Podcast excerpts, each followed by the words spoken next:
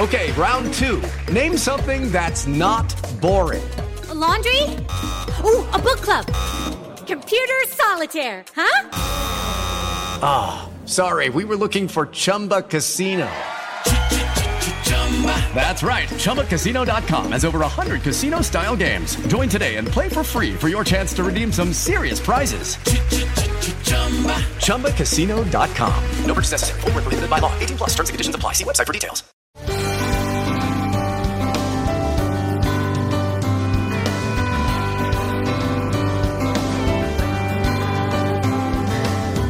Hello, everyone, and welcome to the Latin Factor, El Factor Latino. This is Leila Cobo. Today, we're here with Spanish singer songwriter Jose Luis Perales, the legendary singer songwriter who has just released a trio of albums, Mirándote a los Ojos. Estamos aquí con él. No, lo quiero llamar legendario porque es que está, está tan perfecto que, que no. que no- Legendario me suena muy mal, la verdad. ¿Te suena mal? ¿Cuál te suenaría bien? No sé, no sé. Icónico, No sé, no sé cómo decirme. divo. A mí mismo. No, tampoco. No.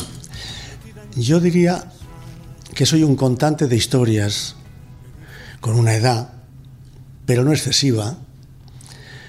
Y no soy el cantante que la gente piensa, que es la que me escucha cantando.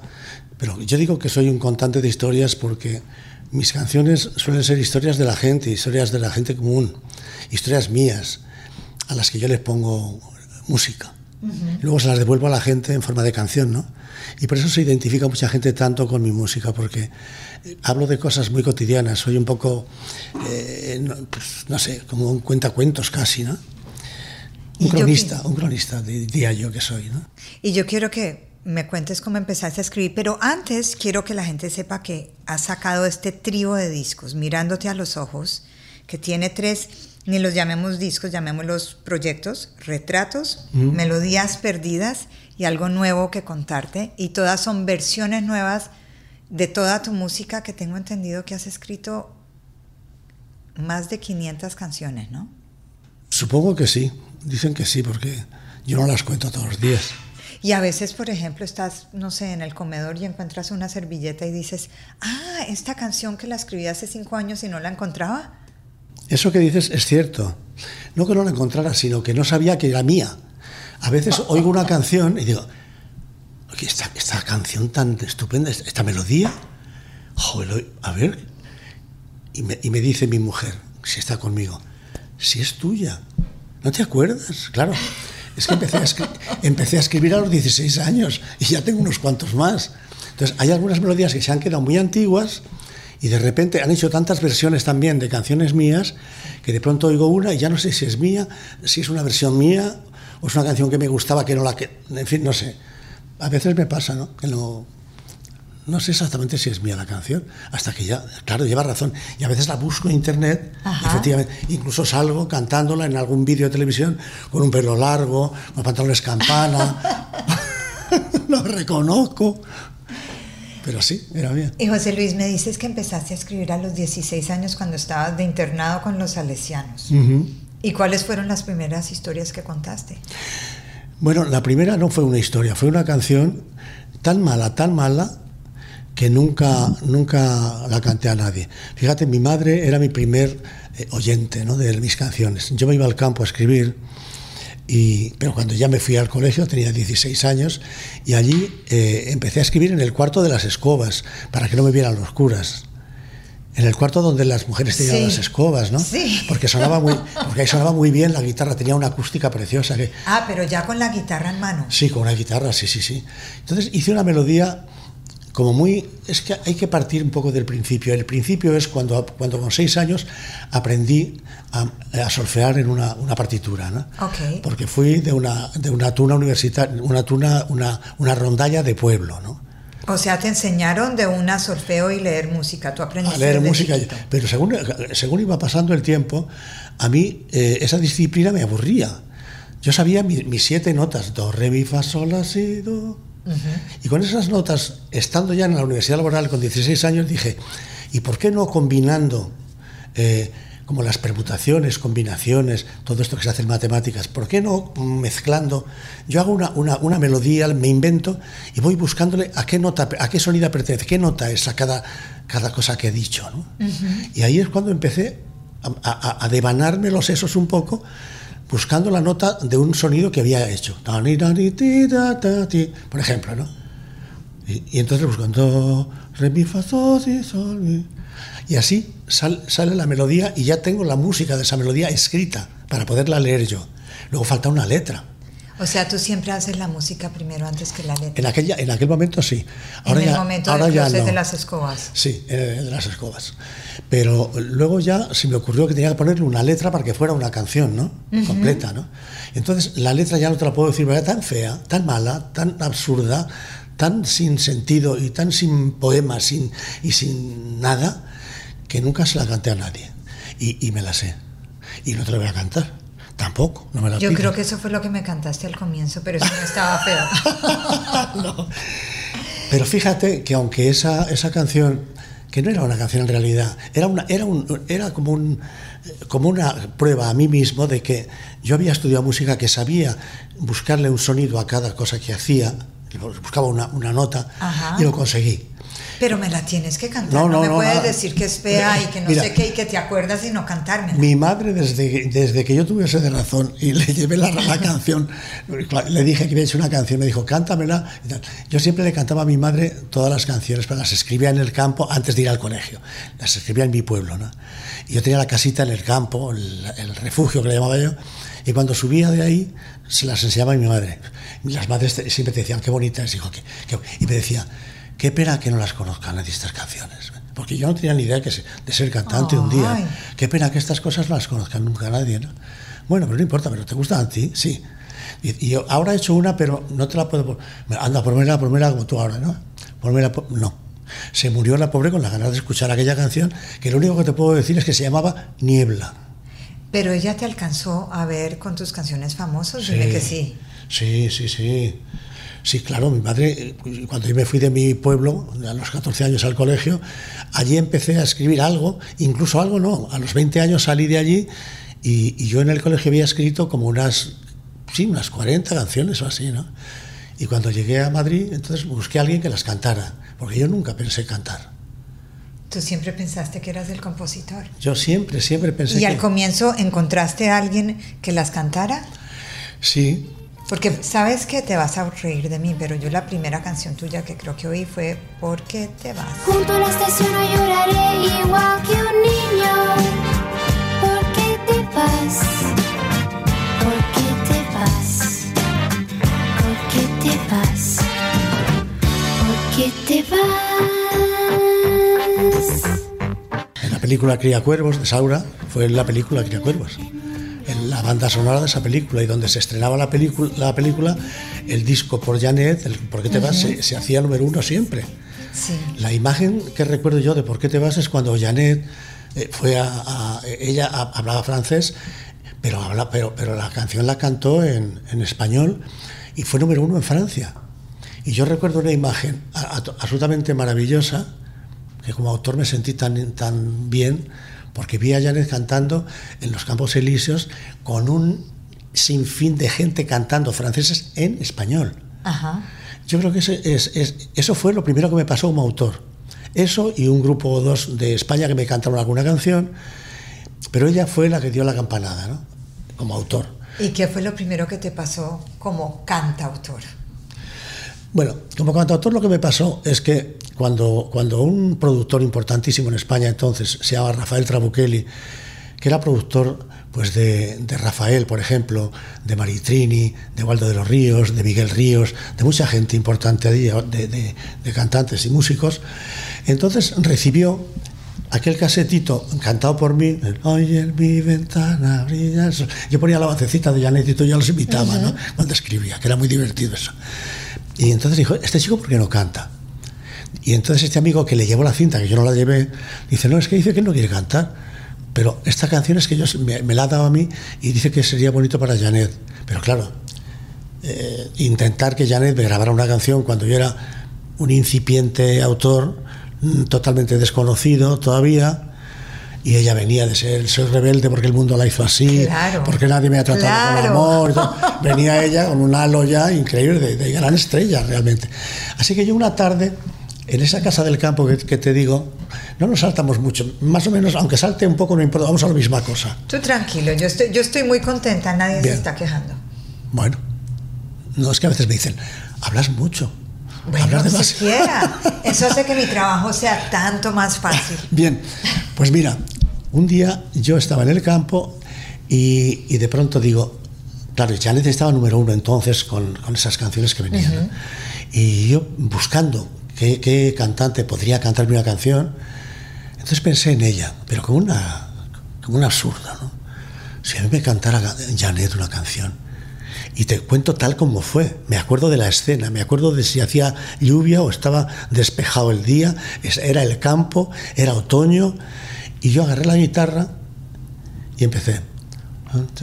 Hoy en mi ventana brilla el sol y el corazón se pone triste contemplando la ciudad. ¿Por qué te vas? Hoy en mi ventana brilla el sol y el corazón se pone triste contemplando la ciudad. ¿Por qué te vas? Como cada noche desperté pensando en ti. Mi reloj todas las horas vi pasar. ¿Por qué te vas? Y dije yo, me gusta. Porque a mí cuando me gusta una cosa me la celebro. No Además es que es perfecta para ella. Lo que te iba a Claro, preguntar es era, que era justamente- tú siendo hombre le escribiste una canción que es hecha a la medida a Janet. Absolutamente. Ahora, bueno, y es que eso- así y es, como así es como he trabajado siempre, ¿no? Entonces, cuando Janet recibió esa, esa, esa canción de parte del productor de Hispavos, que era la compañía de discos, dijo, no sé, la canción es bonita, pero ese señor no es muy mayor. La- Y tú tenías que 17. yo tenía, eh, sí, más o menos por ahí, no más, 20. Ajá. Pero eras chiquito, pues. Sí, pero yo, yo le escribí eso sin la más mínima esperanza de que ella lo grabara, ¿no? Ajá. Y entonces, efectivamente, ellas se negaban a, a grabar una canción de un autor que empezaba. Eh, Yo era un poco desconocido, muy desconocido todavía, y además había, y eso me lo cuenta ella hace poco tiempo en un programa de televisión, me dice, claro, yo cuando me dijeron, José Luis Perales no te ponía cara, y dije, había oído hablar de ti, dice, y yo le dije al productor, pero ese, ese no es un señor muy mayor, ese para que yo para cantar, era una niña ella. Y entonces el productor le dijo, tú vas a cantar esta canción si quieres, como si no. Le obligó a cantar la canción. El por qué te vas. Sí. La canción, eh, ella dice que no. Ella niega lo que yo digo, pero yo digo que lo que pasó es que eh, ella grabó la canción, pero de alguna manera no puso grandes, eh, gran interés en promoverla. Porque como se le habían impuesto, no tenía muchas ganas de promover eso y le habían impuesto. ¿no? Y entonces la canción pasó durante casi un año. Bueno, sonaba algo en la radio, pero sin pena ni gloria. Tampoco no. No te puedo no, no. creer, yo no sabía esto. Sí, sí, sí, así era. Y, y cuando llegó eh, eh, el productor de cine este, entonces Carlos Saura, ah, gran director y con grandes películas y todo, entonces dice, yo quiero esa canción. He oído una canción de Janet que me parece perfecta para la película que estoy haciendo, para Cría Cuervos. Entonces, él fue el, que, impulsó la canción, él puso en la película la canción y en la canción sonaba, no sé si viste la película alguna vez, Cría No, Cuervos. No me, me la debía haber visto y no me acuerdo. Sí, bueno, es una canción, es una canción que quedaba muy per- perfectamente en, en- en el punto ese de la, de la película, ¿no? Era una niña, Ana Torren, que era la actriz, y ella cantaba en- un- con un disco, ponía a sonar, y ese disco sonaba como cuatro veces en la película. Inmediatamente, en cada país donde se estrenaba esa, ese, ese- esa película, la, la canción se ponía número uno en todos los países que se estrenaba la Bueno, y ese fue el gran éxito de ella. Ella al final, después de muchos años, me ha dicho, José Luis, que yo de verdad que la quería grabar, que a mí me gustaba muchísimo esa canción.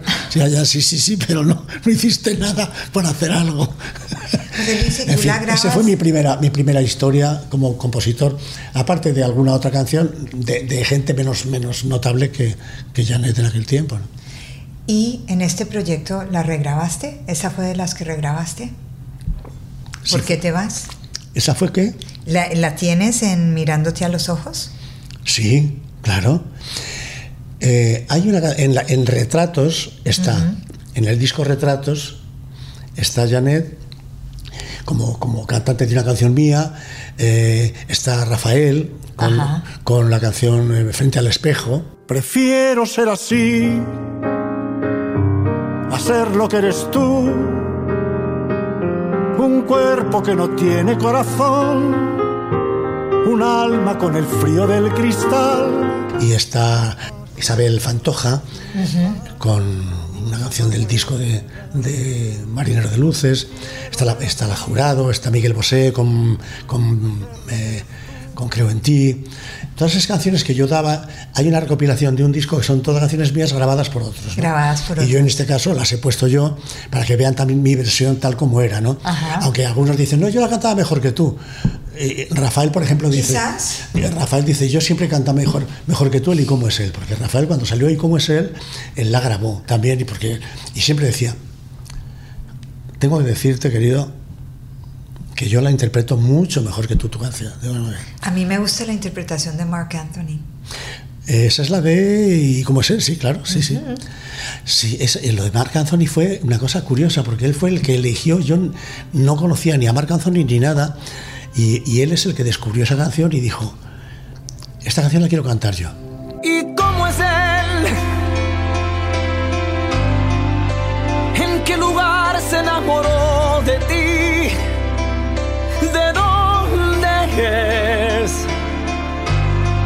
¿A qué dedica el tiempo libre? Y pregúntale,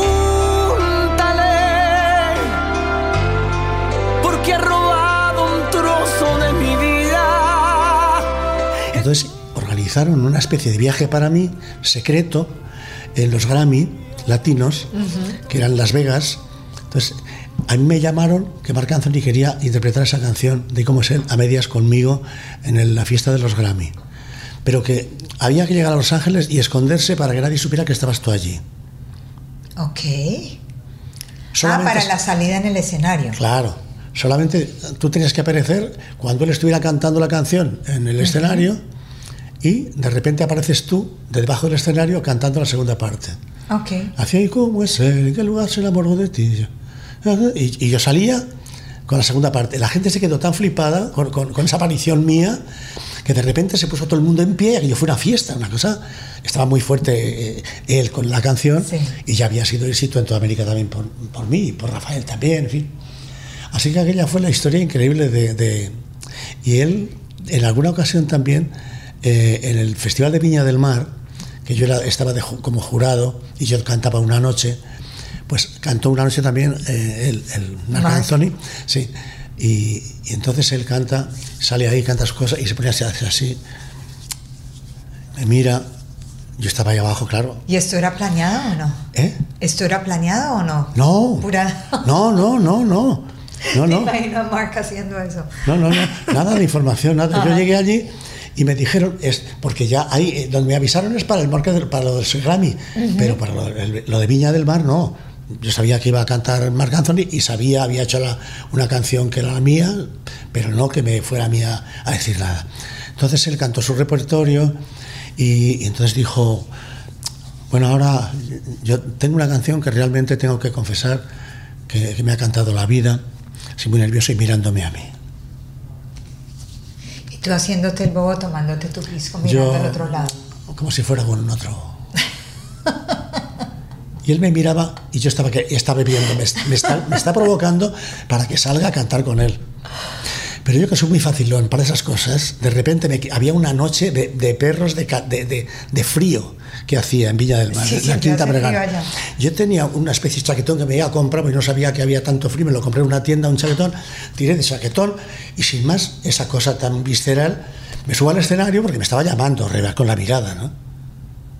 Y llego allí y bueno... Apoteósico. apoteósico. La gente que cante, que cante, cante Perales, cante.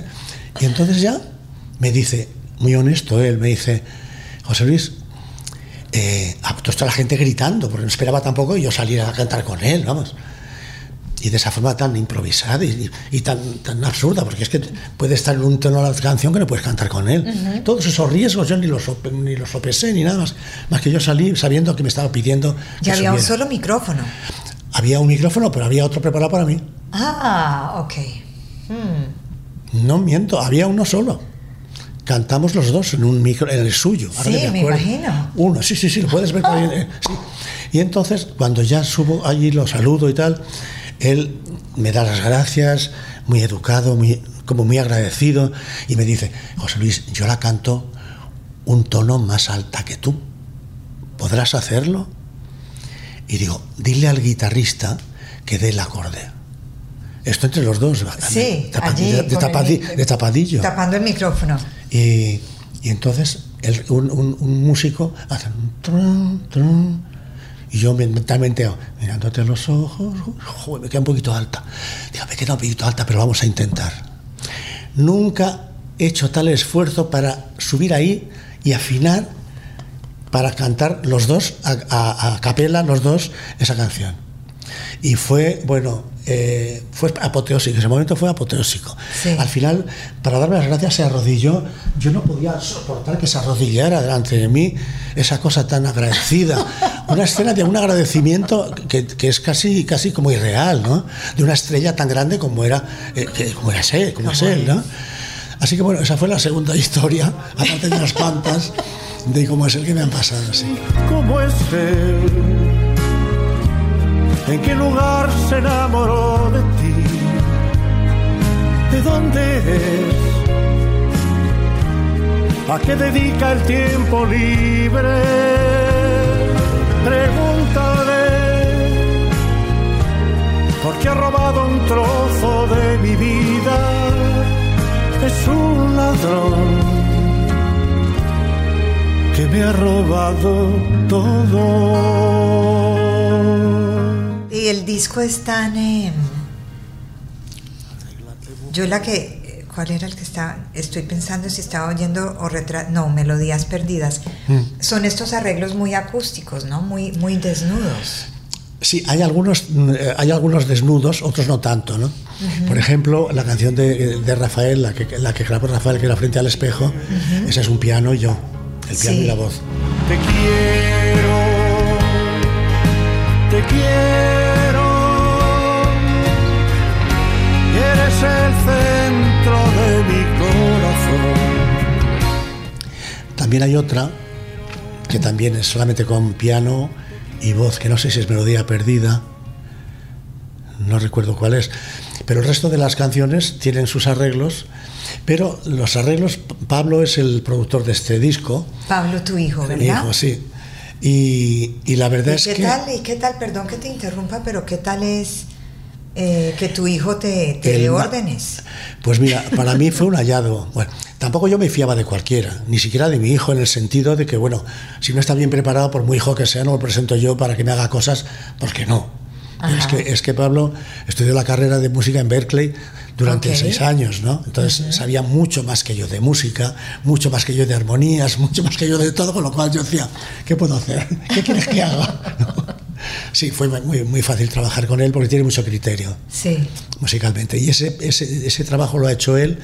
Eh, los arreglos que había los respetó mucho, pero él aportó algunas cosas y se fue a grabarlo. En lugar de en España, que estaba grabado todo en España antes, se fue a Los Ángeles a grabar todo. Una producción carísima, que es verdad, y con un, con un, con un eh, ingeniero de sonido que es de lo mejor que hay en... en- ¿Quién es? Se llama... eh, mm, ay, ay, ay, ay, ay. Ahora te vas a acordar, tranquilo. Pero en tu caso, tú quisiste volver a regrabar todo. ¿Cómo preparas tu voz para hacer eso? Además, es una, es un, es una obra como titánica, ¿no? Porque No, estamos es que hablando de cuántas canciones. Pues tiene, creo que son 30, 50. 39 o algo así, muchas. Imagínate. Entonces, ¿cómo hiciste, José Luis? Pues mira, yo la voz, ahora hoy me, hoy me ves un poco ronco porque con los aires acondicionados estoy un poco así, pero la voz ahora yo la tengo muchísimo mejor que cuando, cuando empecé. Wow, qué maravilla. Sí, sí, pero mucho mejor. Esa voz que tú lo escuchas ahora, tú escuchas esa canción eh, grabada hace 40 años, que es cuando empecé, y, y- y, y soy como un niño bueno, y canta muy, muy bajito, como que no quiero molestar a nadie, y ahora ya me soy más descarado. Sí, ahora eres malo y descarado. Ahora un poco malote sí soy. Y desde luego la voz se ha, se ha madurado también, para bien, ¿no? ¿Qué canción sientes que hoy cantas mejor de lo que nunca la cantaste? y tú te vas. Que seas feliz,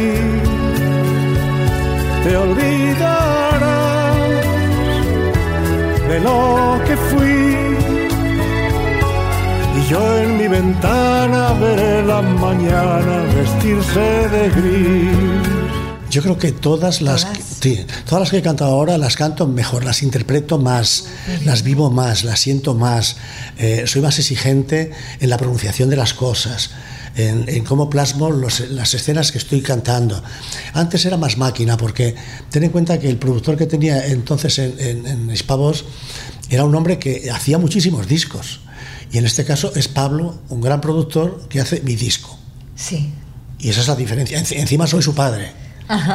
O sea, Qué estrés. sí, sí. Y la verdad es que ha sido una, una- una- una gran suerte para mí el poder contar con él para, para hacer ese trabajo, ¿no? Me han dicho que esta va a ser tu última gira. ¿Por qué?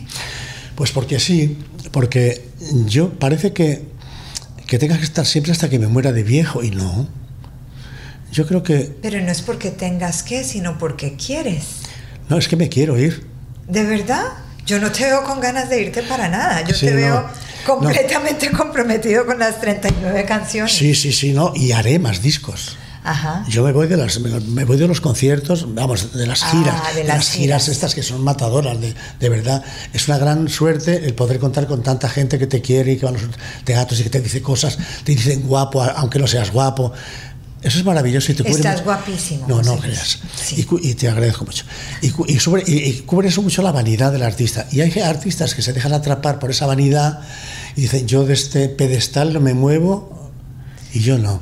Pero es que te sigo- queremos ver también. bueno, pero me habéis visto durante 43 años. Siempre hay alguien nuevo que te va a querer ver. Ya, ya, ya. Pero hay alguien nuevo, tú has dicho. Hay cuatro chiquillos nuevos que me quieren ver muy cerca. Que el abuelo no se vaya tanto. Que quieren venir conmigo. Tráelos. Claro, ellos van. Yo me encontraré con ellos en, en- en Miami, aquí. Qué bien. Ellos a veces vienen, porque como su padre es el padre de ellos, pues a veces. Y ahora ya Guillermo, que tiene siete años ahora, está enfadado porque nos hemos venido y estamos, estamos, en, estamos en Miami, Guillermo. Dice, y se ha enfadado porque no le hemos traído. Tiene, que ir al colegio. Mira, para mí el- el- el- la vida que yo hacía antes de empezar a cantar oficialmente, ya como cantante y todo, y todo esto, se desarrollaba entre el campo, eh, mi soledad, mi familia, mi madre y mi padre, que estaban en el pueblo, estaban vivos, ya no están, y la vocación tremenda por escribir. Si ya no solamente escribo canciones, eh, eh, en este mes se publica la tercera novela mía, eh, es una trilogía, sí, con Plaza y Janés, sí, hago ¿Cómo también se esas llama y cosas. de qué se trata? Pues mira, la primera se llama eh, La melodía del tiempo, que ya pasó, fue hace tres años o cuatro. La segunda, que hace dos años y algo, se llama La hija del alfarero, y además están publicadas aquí también, La hija, de- Ok. la hija del alfarero. Y esta última es una primicia que te doy porque todavía no se sabe exactamente por casi nadie que va a salir en estos días ya, y se llamará Al otro lado del mundo. Ok. Pero es una trilogía, o sea que todo va Sí, sí, sí, sí, sí. Los personajes son lo- los mismos, el marco es el mismo, hay historias diferentes con, con personajes diferentes. ¿Y metes las historias de tus canciones dentro de las novelas? No, no. Ni Hasta, ahora no lo he hecho. Mm. ¿Y las canciones están en la novela? No, no, no. Es que no es un disco de canciones ni de, no, no, yo ni de entiendo, pero cantantes. sería como, como, no sé, No, que ella está oyendo la radio y suena una canción de no. José eh, los, los- los libros em, est- son, tienen algo de, de autobiográficos porque estoy hablando de historias muy conocidas. Yo soy muy amante siempre de Gabo Y Gabriel García Márquez siempre me ha encantado sus, sus libros y sus historias. Un poco en esa línea de, de hablar de, es- de ese Macondo que es el suyo. Yo tengo otro Macondo que es Castejón, que es mi pueblo, y ahí hay personajes, historias.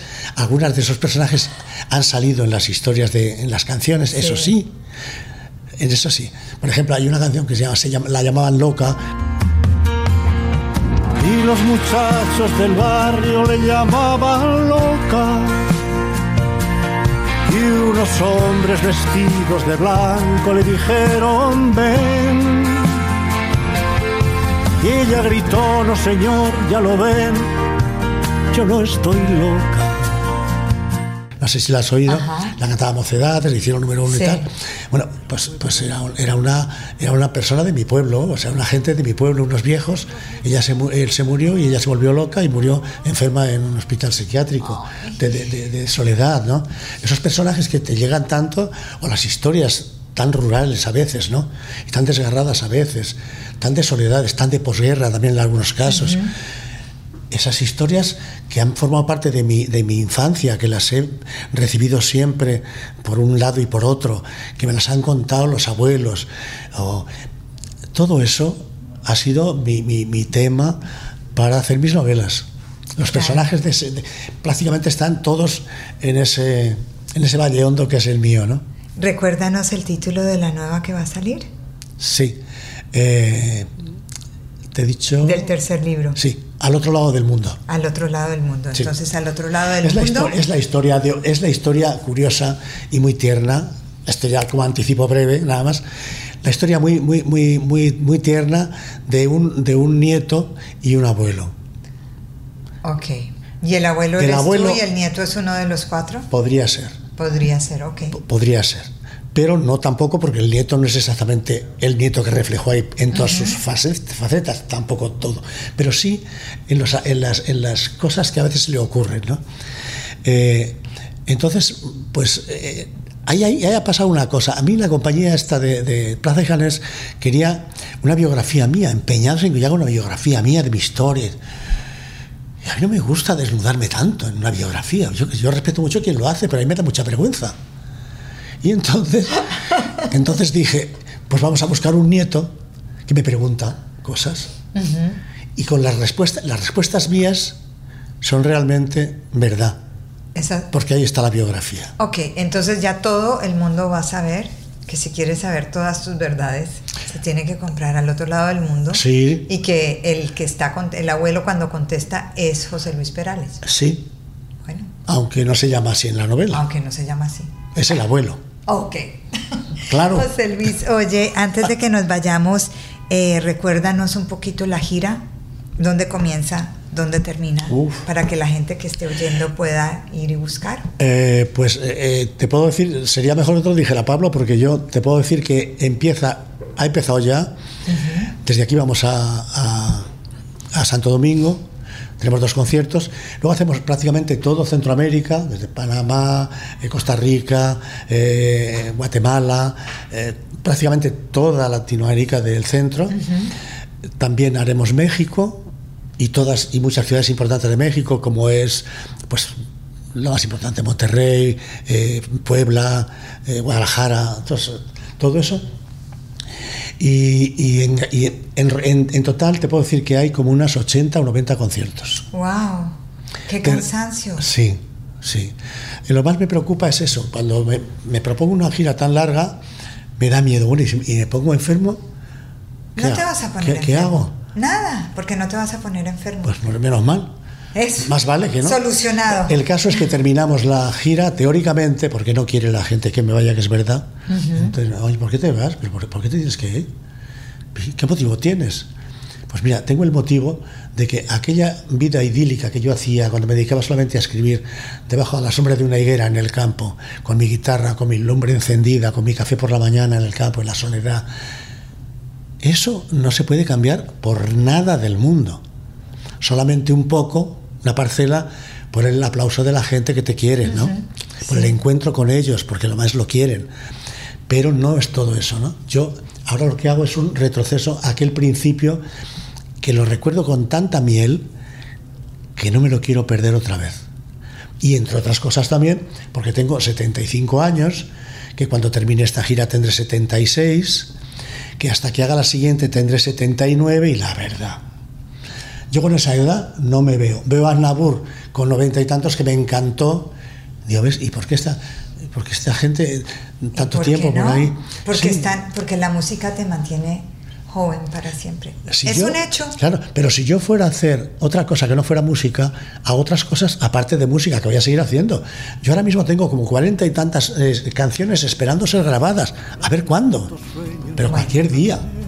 O sea, no, me va- no os vais a librar de mí fácilmente. Ojalá que no. Ay, José Luis, muchas, muchas gracias. No, por favor, a ti. Eh, con muchas ganas de verte cuando vuelvas aquí en Miami, a Miami el 24 de abril. Y ya saben, los que están oyendo, eh, vayan al website joseluisperales.net para un full schedule. Muchas gracias. Gracias a ti. Y esto ha sido el Ha Factor sido Latino. Un placer conocerte. Lo mismo te digo. Me alegro. En persona. Hasta la próxima. Gracias. Buenos días, tristeza. Siéntate junto a mí. Dime tú si lo sabes. ¿Quién se acuerda de mí? Lucky Land Casino asking people what's the weirdest place you've gotten lucky? Lucky? In line at the deli, I guess? Aha, in my dentist's office. More than once, actually. Do I have to say? Yes, you do. In the car before my kids' PTA meeting. Really? Yes. Excuse me, what's the weirdest place you've gotten lucky? I never win and tell. Well, there you have it. You can get lucky anywhere playing at LuckyLandSlots.com. Play for free right now. Are you feeling lucky? No purchase necessary. Void where prohibited by law. 18 plus. Terms and conditions apply. See website for details.